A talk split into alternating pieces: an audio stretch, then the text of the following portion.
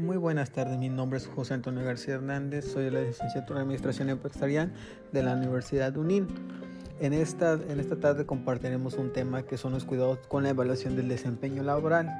Pero antes de iniciar, ¿verdad? Quisiera compartir un poco sobre qué es la evaluación del desempeño. La evaluación del desempeño es una herramienta que nos permite solucionar una de las tareas más importantes del departamento de RH. Es medir el talento y el rendimiento de la plantilla, ¿verdad? Es este medir, ¿verdad? El desempeño, ¿verdad? Para ser más e-, eficaces y acorde a las necesidades de nuestra empresa, que nos permitan, ¿verdad? Este, este, detectar errores y necesidades en la gestión del capital humano. ¿verdad? Pero en esta tarde nos vamos a enfocar en unos siete puntos claves, ¿verdad? Para, para que debe tener una buena evaluación de desempeño.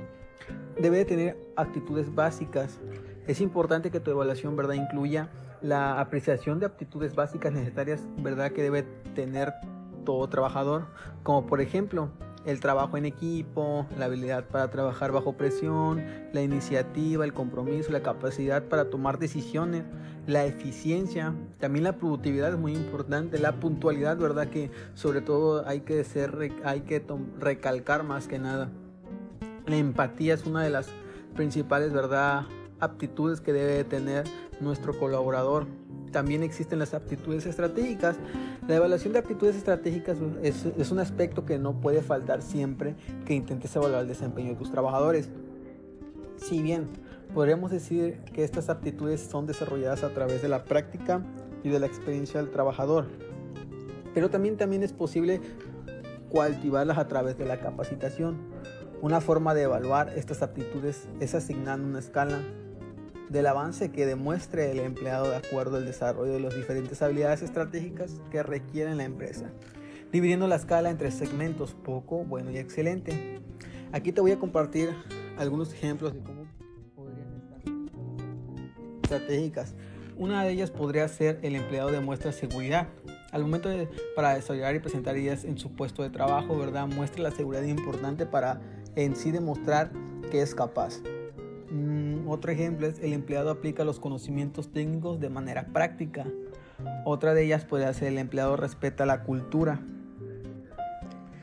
Y otro más importante es cumplimiento de los objetivos y es donde de verdad nos queremos detener.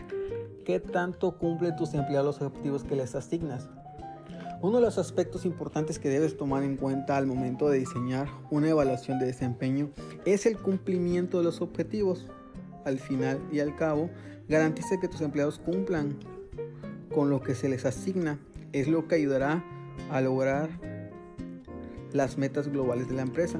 Para hablar del cumplimiento de los objetivos hay que establecer las tres calificaciones. La primera si fue el talento cumplido, la segunda si fue parcialmente cumplido y la tercera si definitivamente no se cumplió el objetivo.